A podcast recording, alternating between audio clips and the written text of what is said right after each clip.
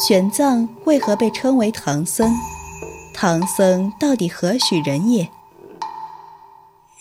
玄奘的一生能够带给我们什么启示？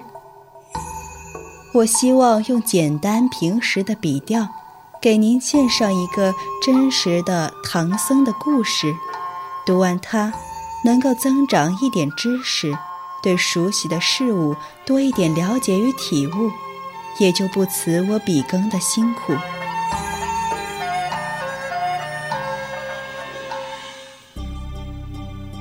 漫漫长夜，静静沉思。不言的时光，等待你的聆听。我是静听书的不言，欢迎走进你我的时光。今天给大家带来的依旧是微信公众号“田野志”作者西屯的文章：痴迷的旅行家，执着的宗教狂，有唐一僧玄奘，第九节。佛家讲究的是个与执念划清界限，没了执，也就进入了空无致境，成佛也就是分分钟的事儿。玄奘一生毫无疑问，执念太重。临死之前，他不忘让徒弟把自己所译经书从头到尾把名字念上一遍，听了之后才满意的闭上眼睛，至死。他也放不下这点俗事儿啊！慧能和尚要是看见了，八成就得给他这么一句评价不可。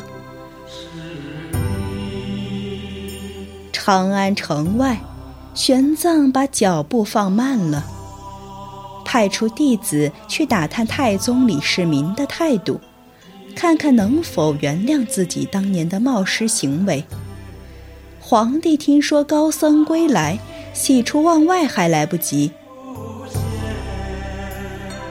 长安城里的百姓此时早已沸腾了，争相一睹这西天取经大师的真言。当然，还有他随身带回来的各种宝物，任谁看到玄奘都不会失望的。玄奘一回到长安，李世民不顾自己正准备高调杀向高句丽的大事儿，硬是挤出时间跟他私下密聊了十几个小时。玄奘以为他对佛学感兴趣，哪想皇帝只关心沿途的各国国情。可见《大唐西域记》，要不就是皇帝给下的课题。要不就是玄奘为了迎合他而主动写出来的调研报告。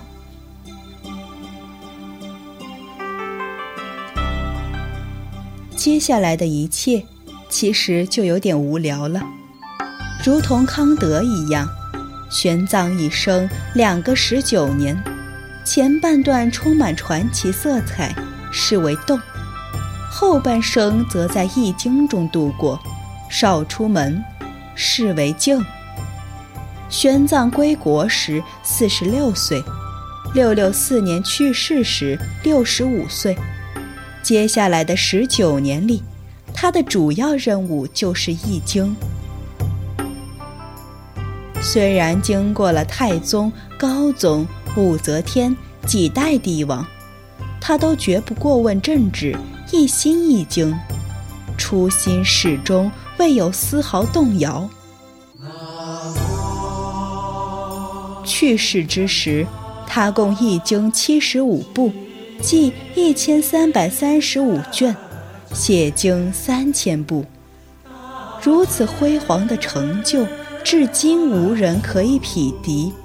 以世俗眼光来看，他确实是一个完人。在世俗世界里，他的名字与功绩流传千世。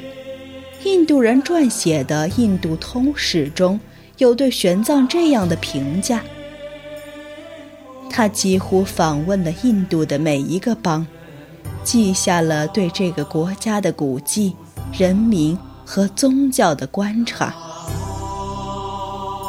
他活在了每一个中国人的心里，这种活法估计仍会一直延续下去，亘古不变。他的执着精神，不知打动了多少凡夫俗子，激励着多少追梦少年。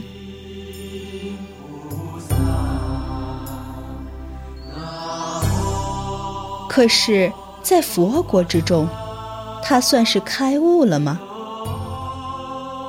也许他的悟性跟六祖慧能还不能相比拟。如果非要给他一个严格的定位，我觉得玄奘更加是一个求之不倦的学者。他一生纠结于对真理的思辨，真理就是佛法，这个等式大概在他心里是清晰存在着的。如果玄奘生于罗马，他极有可能会成为西方哲学史中十分重要的大家，因为那里把思辨、逻辑作为获取真理的途径。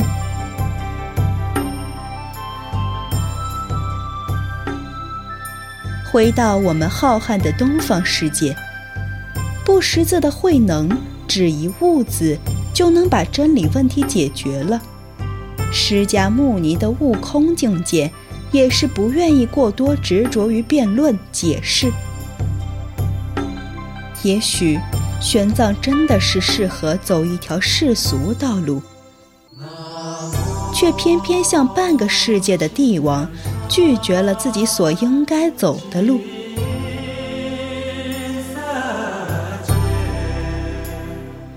他是一个执着的宗教狂。却也痴迷于俗世的一路风景。他是一个完美主义者，却把追求空无境界作为救赎之途。他能够代代流传，活在人间，只是他也是那芸芸众生沧海一粟。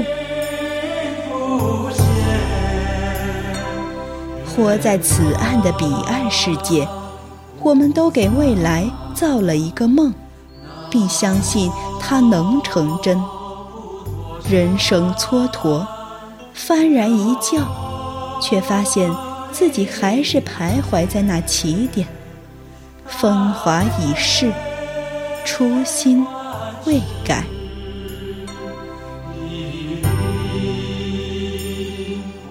以上文章来自微信公众号“田野志”，作者西屯。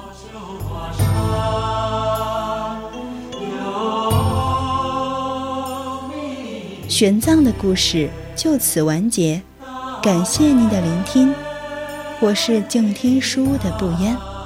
如果你喜欢我的节目，可以在节目单中搜索“不言时光”，我们下期再见。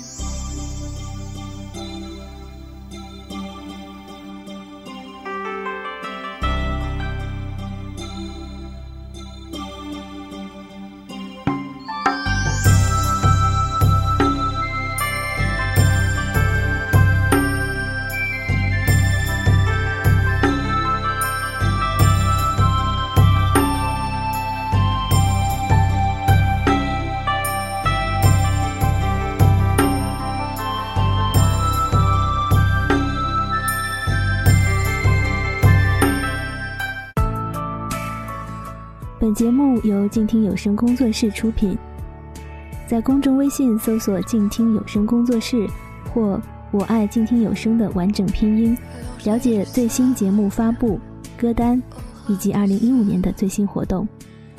安静聆听，让心宁静，静听有声，聆听内心的声音。